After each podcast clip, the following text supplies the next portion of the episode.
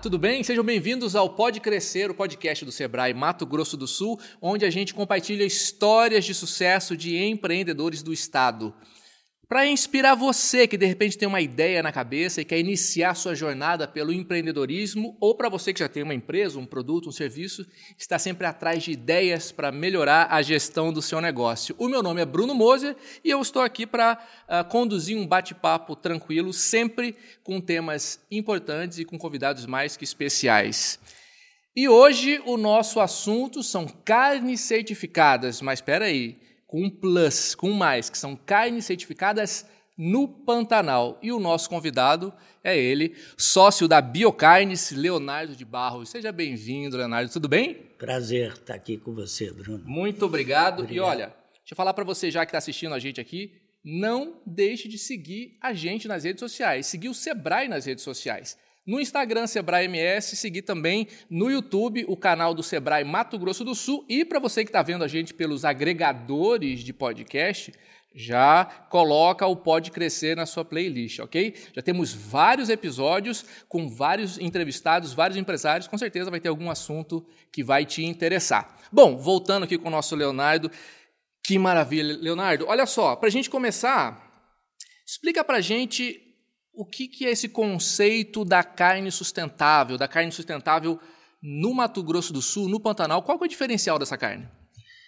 Bruno, eu vou ter que retroceder um pouco na história, porque. Claro, vamos! É, é uma explicação que ela tem um, um, um contexto uma histórico. razão de ser, e a razão de ser é o, é o bioma pantanal, sabe? Uhum. Então, eu sou pantaneiro, meu avô criou meu pai no Pantanal, até meu pai aprendeu a ler no Pantanal, sabe? Uhum. Então a gente tem esse umbigo enterrado no Pantanal. Isso se iniciou há 20, 22 anos atrás, quando a gente lá criando gado no Pantanal, naquele santuário ecológico, descobriu que o, que o nosso boi era o mais barato que existia no mercado.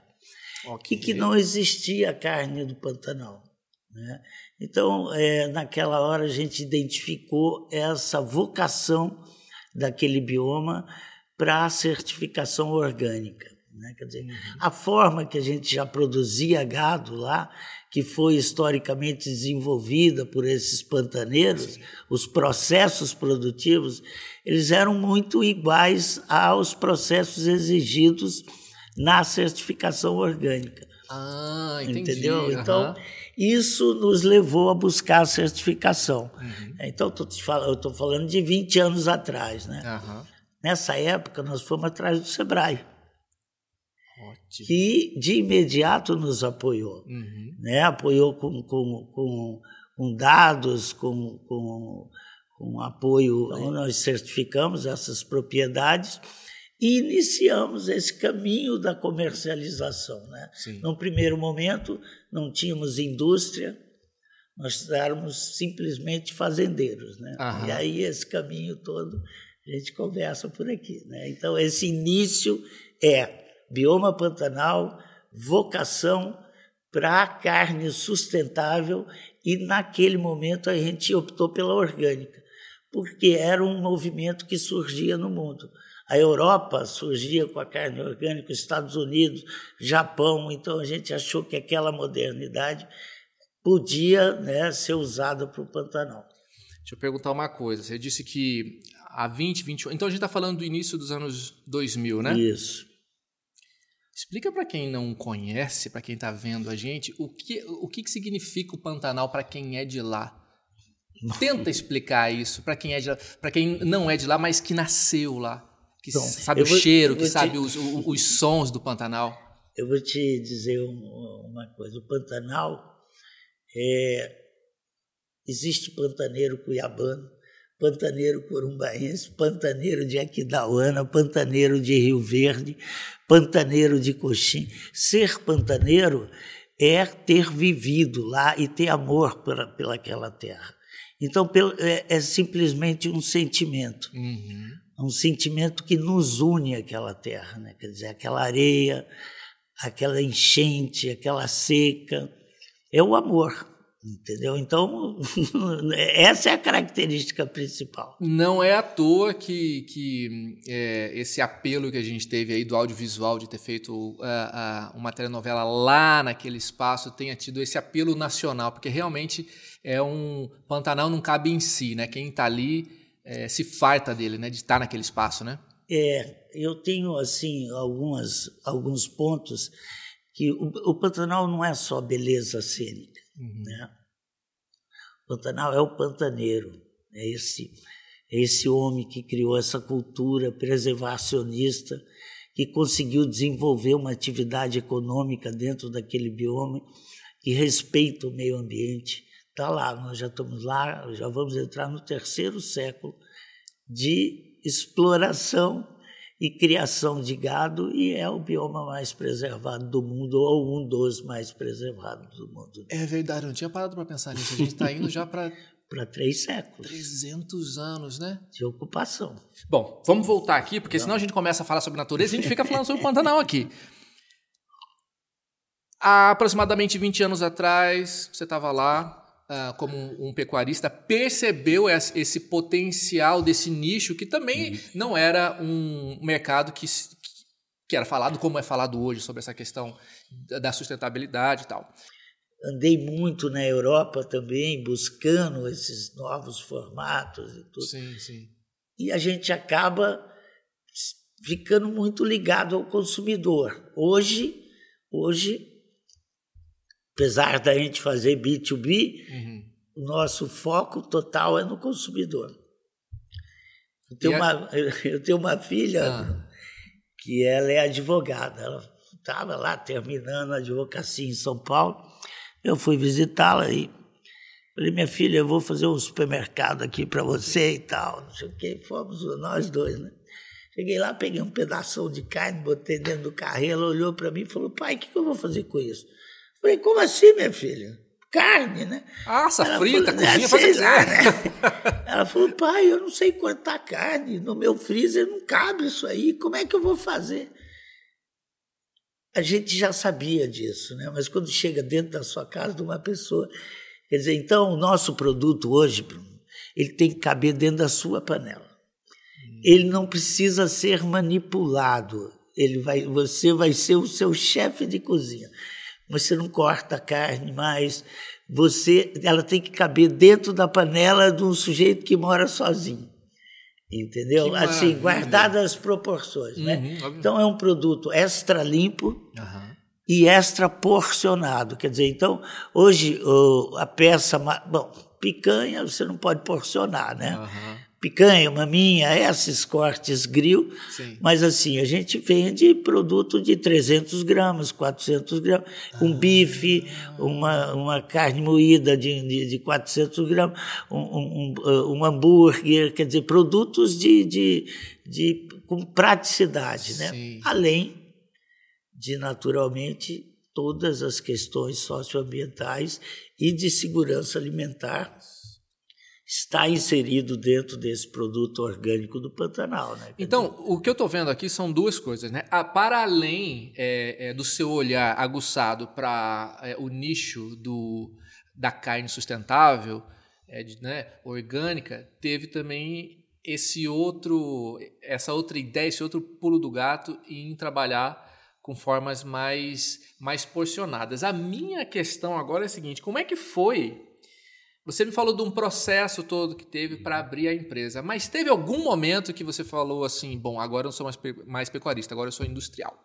Teve esse momento de, de, da virada da chave que você diz assim, não, foi esse dia, foi esse momento, foi essa ocasião, ah, existiu eu isso? vou te dizer uma coisa. Ah. Hoje, eu, hoje eu já sou industrial já há bastante tempo, Aham. já há alguns anos, né? Mas, cara, eu piso no Pantanal, eu viro pantaneiro na mesma hora. Eu sonho, eu sonho com o Pantanal. É a minha vida, o meu umbigo está enterrado lá, Entendi. sabe? Então eu tenho prazer pela indústria, eu tenho, porque finalmente você criar uma equipe de sucesso, desenvolver novos produtos. Olha, agora a gente está pesquisando uhum. um produto à base de osso, quer dizer, a gente faz a desossa lá, mas vamos lançar um, um caldo de carne e osso orgânico. É isso. Eu vou, eu quero aproveitar, eu quero aproveitar esse momento, essa deixa que você deu, para a gente falar nesse nosso. A gente tem um momento aqui que é o momento inovação. A gente sempre tá pergunta para os nossos entrevistados sobre essa questão. Explica mais para a gente onde é que a sua empresa, onde que a Biocarne está inovando nesse momento. Olha, é, esse caminho de buscar praticidade, quer dizer, garantindo que, que é o consumidor moderno. Hum. Eu compro as coisas, eu quero saber de onde veio, quem é que produziu, como ele produziu. Né? Quer dizer, processos produtivos rastreáveis, né? Quer dizer, agora até a gente vai ter o, o, a identificação geográfica uhum. do Pantanal para a carne pantaneira. Nós estamos falando de terroir aqui. Pantanal tem uma, uma infinidade de gramíneas nativas que só tem lá. Entendi. Nós temos processos historicamente é, criados por esses pantaneiros que conferem à carne é, é, valor sensorial, entendeu? Então, é disso que nós estamos tratando aqui, né? Então, é, um caldo de carne ah. sem sódio, ok, sem conservante, absolutamente puro orgânico, né? Mas feito com toda questão científica ali dentro. Quer dizer, ah. com toda, com toda. A gente vai trazer assim, é, técnicos, biólogos é, é, para estudar o produto. Né? Até a gente está junto com a. está tentando fazer uma parceria com a FMS. É essa, é, esse caldo de carne, é esse que é, a gente vê na internet quando as pessoas fazem essas receitas, esse caldo Exatamente. de carne líquido que você prepara os alimentos? É, ah com essa pegada do produto certificado rastreado, orgânico. certificado. Certificado orgânico. Nós estamos pensando num produto com três elementos: água filtrada, uhum. carne e, e, osso, na, na verdade, uhum. e talvez um legumes. Eu ainda vou. talvez uma cenoura, um troço assim, sabe? Uhum. Mas assim, você imagine nós não estamos falando daqueles tabletes cheios de sódio que a gente compra lá. Exatamente. Nada contra, mas não é isso que a gente quer desenvolver. Sabe? Eu acho que é legal a gente só repetir essa questão, é, fala aqui para quem está vendo a gente, sobre a certificação, que é justamente isso, né? isso. né? Falar que é, é, o produto certificado, é, o, o que é o produto certificado é justamente isso, é você ter essa questão da, de saber da origem até o final que tipo de produto você está consumindo. Né? Para pessoas que querem, que gostam, que, são, uh, uh, que estão pensando sobre essas questões. Né? É, é disso que se trata a certificação, essas exigências de, de, de, de produção, de processo que vão garantir a forma exata de como aquilo foi, foi produzido. Então, é isso é o que diferencia a, a sua indústria, o seu produto do restante do que acontece no mercado. É isso, né? Só para deixar é, claro aqui, para é, ficar claro é exatamente o que a gente está falando. Isso. Na verdade, a certificação se inicia com a contratação de uma empresa independente. Essa empresa independente entra dentro da sua propriedade ou dentro da sua indústria uhum. e vai monitorar todos os seus processos produtivos. Toda, Como uma auditoria? Toda, é uma auditoria. Okay. Toda certificação é um processo documental. Né? Então, imagine uma fazenda. Na, na, a certificação orgânica são normas estabelecidas por uma instrução normativa baixada pelo governo federal. Uhum. Então, estão lá as normas, né? Igual, não, não posso usar veneno, sim, sim, não posso sim. usar herbicida, inseticida, não posso dar produto químico para os animais. Então, todos os nossos animais são tratados com homeopatia, fitoterápicos, né? E, basicamente, Bruna, a certificação, criar gado orgânico, é não ter estresse nutricional e dar água boa para ele. Então, o animal que não, não falta comida para ele, que a água é boa e que ele tem carinho, e carinho eu digo de verdade, sim, sim, né? Sim que, o que a gente chama de bem-estar animal, ele não fica doente. Ele não precisa de produto químico. E quando fica, a gente, para que ele não sofra, saca aquele animal uhum. do grupo orgânico e ele vai ser tratado de forma convencional. Entendi. Mas é muito pouco, quase nenhum. que maravilha. Estamos conversando com o Leonardo de Barros aqui, e quando eu falo Leonardo de Barros, esse de Barros me lembra uma, uma, uma, uma ilustre figura sul-mato-grossense e que eu preciso perguntar. Você é parente do Manuel de Barros? Meu tio, meu tio Nequinho. Oh, gente, olha que maravilha. Você tem o tio Nequinho como Manuel de Barros. Olha que maravilha. Você chegou a ter bastante contato com ele? Muita relação, muita, muito íntima. Uhum. É, eu sempre gostei muito de ler. Né? Quer dizer, eu leio desde a tenridade e tal. E na juventude eu ia todos os dias à casa dele Todos os dias é exagero, mas assim, duas, três vezes por semana, chegava às cinco horas da tarde. O Manuel tinha uma. Tinha uma ele era como se fosse um, um trabalhador mesmo. Então ah. ele tinha um horário, sabe? Ele acordava cedo, subia para trabalhar, descia um, meio-dia, almoçava, e aí dormia um pouquinho, e aí depois ele começava a receber as pessoas, né? Ele já famoso. Uhum. Então eu ia tomar pinga com ele, um uísque, e conversar sobre Pantanal, sobre literatura. Então, eu tive essa relação muito boa, muito bacana, muito íntima com ele. Né? E como ele era um escultor de palavras, Exato. e o Pantanal, Manuel não escrevia sobre o Pantanal, não sei se vocês sabem, ele escrevia Opa. com o Pantanal. É diferente. É, é ele não, é, o, o, Pantanal nunca foi tema da poesia do, do Tio Manuel. Uhum. Mas ele, o Pantanal, sim, era uma, era uma inspiração qualquer é. dentro dele, porque ele passou a infância lá. E eu levava muita, muitos termos engraçados do Pantanal que ele acabava usando. Então, basicamente, foi. Sinto saudade dele. Ah, a gente sente muito, mas graças a Deus ele tem uma, uma, uma, uma produção é, maravilhosa, deixou uma produção maravilhosa de literatura e de, e de uma forma de enxergar quando a gente começa a entender a forma como ele enxergava as coisas e que ele conseguiu traduzir isso no papel, é maravilhoso, né? Parabéns, viu, por ter um, um parente tão mas, singular. Mas, viu, Bruno, eu ah. não posso deixar de falar do meu pai também. Pô, diga. Meu pai, ele também, no, no, no final da vida, acabou escrevendo e nunca fez poesia, né? Uhum. É, meu pai era um sujeito muito racional ele tem um livro sobre o Pantanal que se chama Gente Pantaneira.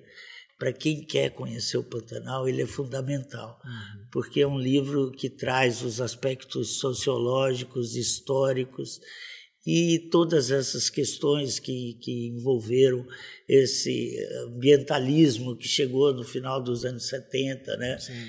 E que tomou conta da humanidade. Né? Como então, é o então, nome do seu pai? Abílio Leite de Barros. Abílio Leite de Barros. Isso. E o nome do livro? Gente pantaneira. Tá aí uma indicação já maravilhosa de quem nasceu lá, de quem é de lá, né, Leonardo? É isso aí.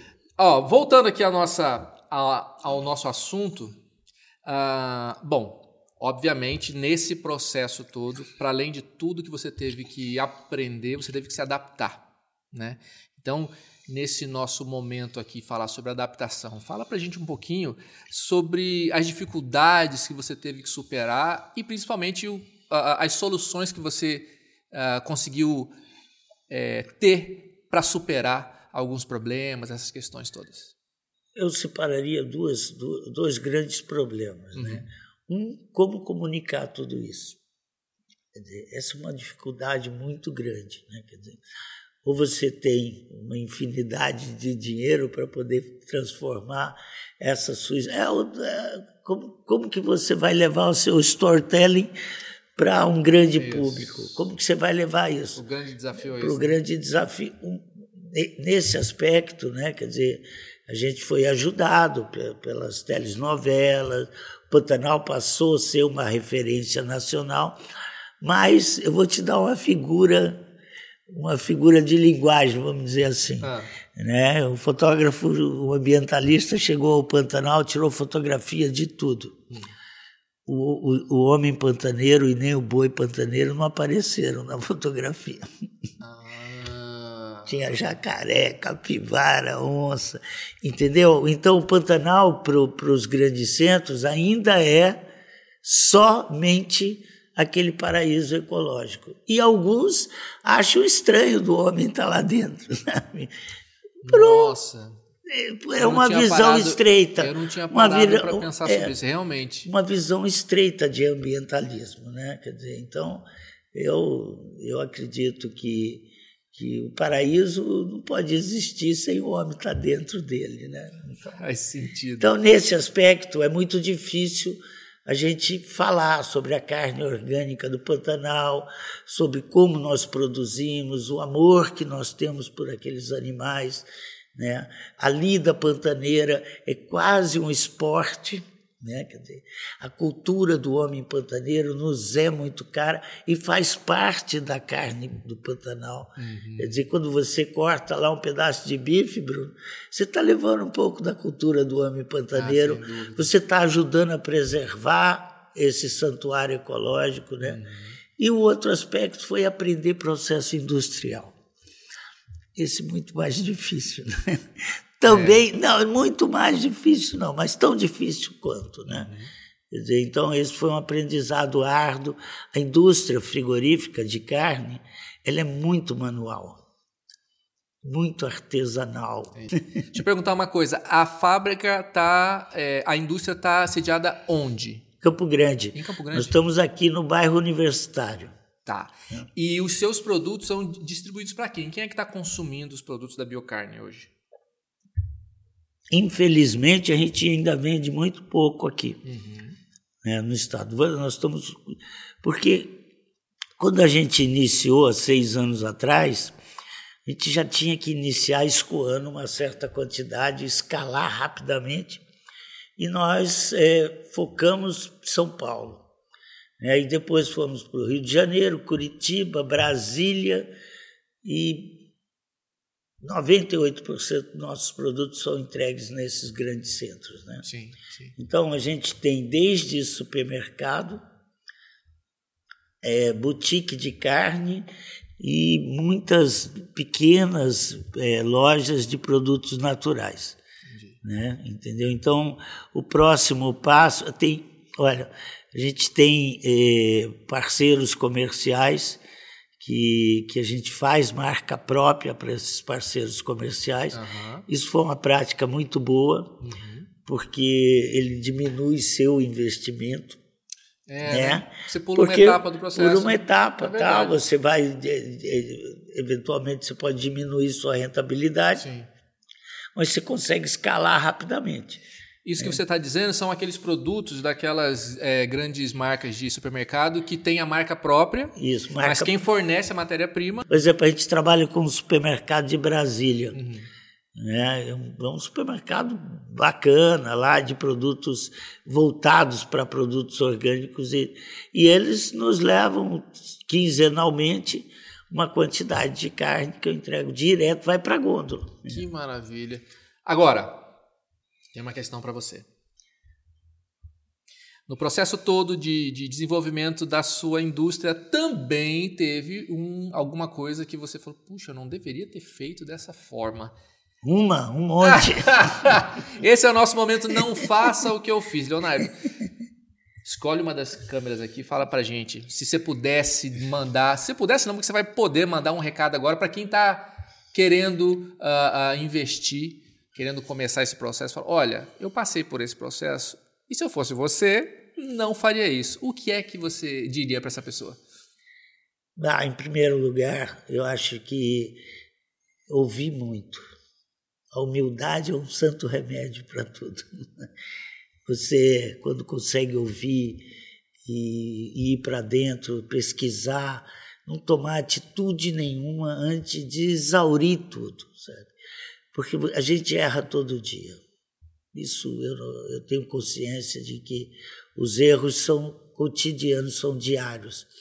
Agora, a mitigação do erro só com pesquisa séria, ininterrupta, né? e é uma coisa que, que é do dia a dia. Uhum. É, eu vou te dar um exemplo agora Opa. do que, que eu não faria, sabe? Boa, boa. Que eu vou tentar não fazer, Aham. tá? Talvez até surja meu parceiro aqui. Olha, olha aí, ó. A gente quer fechar negócio aqui, melhorar Então, o que, que, eu, o que, que eu não quero? Por exemplo, eu vou lançar o caldo de carne, Uhum. puro tal. Isso aí é outra indústria. Ou talvez eu vou ter que fazer um puxadinho dentro da minha indústria. Ok. Eu acho melhor eu procurar um parceiro.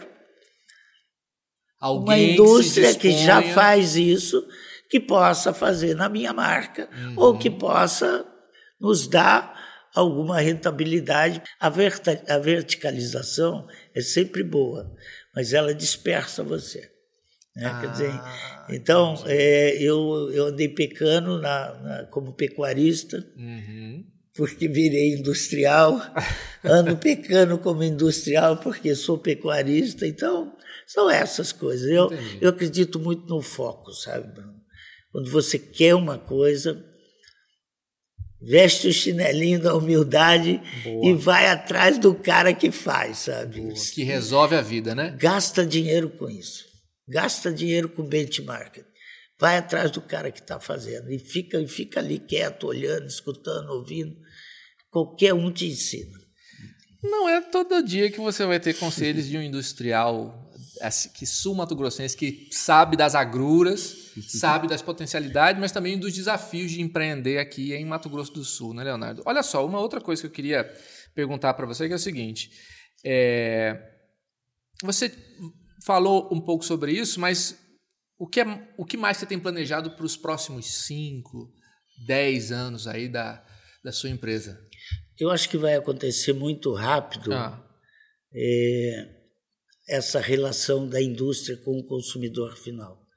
né? Quer dizer, essa, essa nova novo formato de comercialização, uhum. quanto você anda comprando pela internet. Hum. quanto nós hoje usamos lojas virtuais.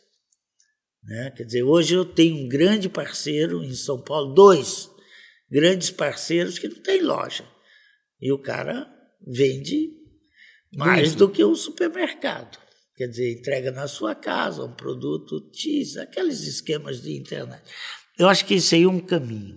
Mesmo esse produto in natura, como é carne. Isso, carne. Aí mais produto congelado. Só que assim, Ah, tá. apesar da gente ter o hábito alimentar de comprar o produto eh, fresco, Uhum. a gente congela quando chega dentro de casa.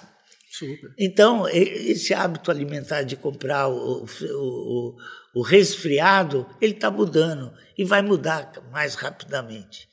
Nos, no, em 2015, Uhum. eu fui à França e aí fui visitar um varejo na França. Sim.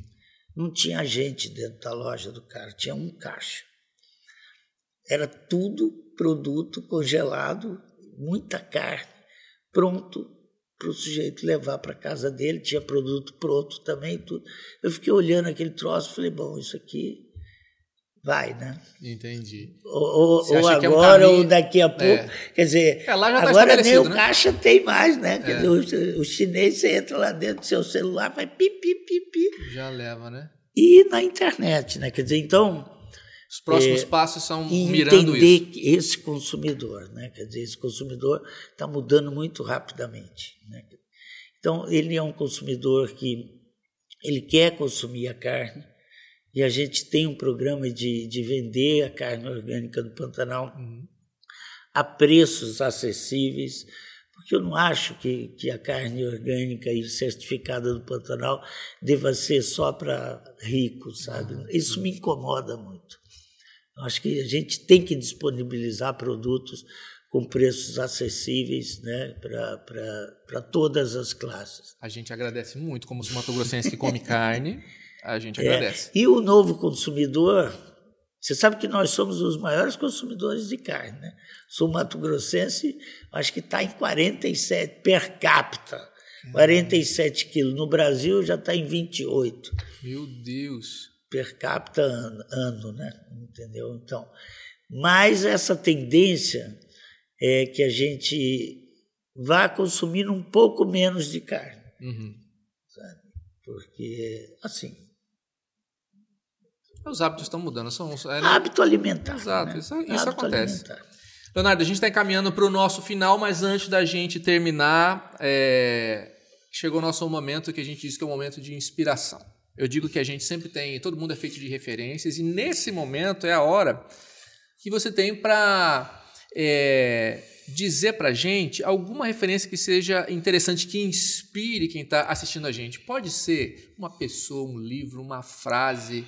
É, você já deu uma dica maravilhosa para a gente do seu pai, não é? Do livro que seu pai es escreveu. Mas eu sei que eu te peguei no contrapé, que, que a gente não tinha falado sobre isso. Mas eu queria que você indicasse alguma coisa para inspirar quem está vendo a gente, quem tá, quem gosta do empreendedorismo, quem já está na área, ou quem está aí meio perdidão e de repente uma palavra pode ser interessante. Eu acho que a humanidade está caminhando para um momento que o humanismo deve voltar com força. E o produto que não tiver no seu seio essas questões socioambientais e de segurança do alimento, ele, ele, ele, vai, ele vai ficar um pouco para trás. Né? Quer dizer, então, o caminho, né, quer dizer, da gente mitigar é, emissão de gás até. Agora eu tenho que voltar a ser pecuarista aqui. Ah. Nós estamos falando desse, dessa inspiração. Uhum. É, ontem eu tive um call longo com uma empresa que vai é, fazer avaliação dos do meus ativos ambientais nessas fazendas orgânicas. Ok, tá. Então, o que, que é isso? Hum. Né? A gente talvez, em breve, vai estar comercializando carbono. E a gente, junto com a Embrapa, também está buscando uma certificação de emissão negativa de gás de efeito estufa na produção da carne. Peraí, peraí. Essa é nova para. Peraí, vamos, vamos estender essa conversa, essa conversa está boa. Eu conheço carne carbono zero. Ah, sim, mas é. Emissão negativa. Isso. É, quer dizer, isso está embrionário ainda, uhum. mas eu acho que eu devo falar, porque é inovação, sim. é um caminho, né? Sim, sim. A Embrapa tem uma metodologia de avaliação de emissão. Uhum. Sabe? O que acontece de, de, nessa história toda? Uhum. Toda a metodologia que avalia cadeia produtiva para a emissão de gás de efeito estufa foi desenvolvida no, na, na, Europa, nos Estados Unidos, okay. países de clima temperado. Quando você chega na, no agronegócio, na agricultura e na pecuária, o trópico é absolutamente diferente. Faz sentido. Entendeu? Então, nós precisamos criar metodologias para o trópico. Uhum. Porque se, se, você pegar, vou te dar um exemplo muito simples. Ah. Um boi na Europa, ele 90% do que ele come é 90 ou 90 ou 100, né? É milho e soja. Quer dizer, então, o que, que emite para produzir, para transportar milho? Uhum. Um boi orgânico do Pantanal, ele come a mesma pastagem nativa que os herbívoros do Pantanal comem. É verdade. Sabe? E lá a gente não tirou uma árvore de dentro da fazenda. É. Então a gente tem um ativo de floresta que nós vamos usar agora para rentabilizar também a fazenda e levar para o consumidor. Que maravilha! Leonardo, antes da gente encerrar, eu queria só que você passasse para a gente uh, uh, as formas de entrar em contato contigo, é, é, conhecer um pouco mais da sua empresa, se tiver no Instagram, site, passar. Essa é a hora de fazer o jabá. O jabá. Pois é, mas rapaz, eu sou ruim de jabá, porque não, não, sei qual é o meu Instagram nem o telefone. Peraí, mas nós estamos na. na... Vai falando, vai falando. Tá? É, a gente. Eu, eu queria deixar um recado muito simples, né? Que nós somos daqui. E eu nasci aqui na Cândido Mariano, em Campo Grande. Então é um prazer imenso receber né, a comunidade da minha cidade, do meu estado. É, eu, eu não posso finalizar sem falar uma, uma ação governamental que ajuda a preservar o Pantanal. Sabe? Então, o governo do estado há dois anos atrás, instituiu é um, uma. É, a gente tem uma, uma, um incentivo de ICMS para carne certificada do Pantanal. Tá? Então, isto significa uma forma moderna de política pública para preservar o bioma. E nos deu uma alavancada também, porque sobra um pouco de din-din para o pecuarista. Exatamente. Leonardo, eu achei aqui Biocarnes BC. BC. Biocarnes BC é o nosso Instagram. Isso. Né? Pode seguir. Pode seguir. O meu telefone eu posso dar, eu atendo.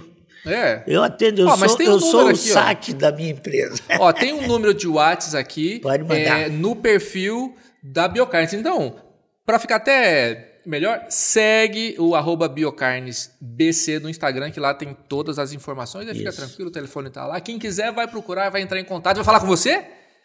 Que maravilha, resolve todas as questões. É isso mesmo. Leonardo, eu quero agradecer muito a sua presença aqui. Muito obrigado pela sua disposição, disponibilidade de empreender é, aqui em Mato Grosso do Sul, tá bom? Quer, quer, eu queria deixar um recado de, final de agradecimento ao Sebrae, né, porque realmente ele foi um parceiro de primeira hora, teve uma importância muito grande lá no início e ainda hoje é um prazer estar junto com eles. Né? Com essas palavras, eu quero encerrar aqui a nossa conversa dizendo para você, não esqueça de seguir o Sebrae nas redes sociais. Sebrae MS no Instagram, o canal do Sebrae Mato Grosso do Sul no YouTube e para você aí que está vendo, ouvindo a gente é, pelo seu agregador de podcast aí, coloca o Pode Crescer, o Pode Crescer na sua playlist que você vai gostar bastante.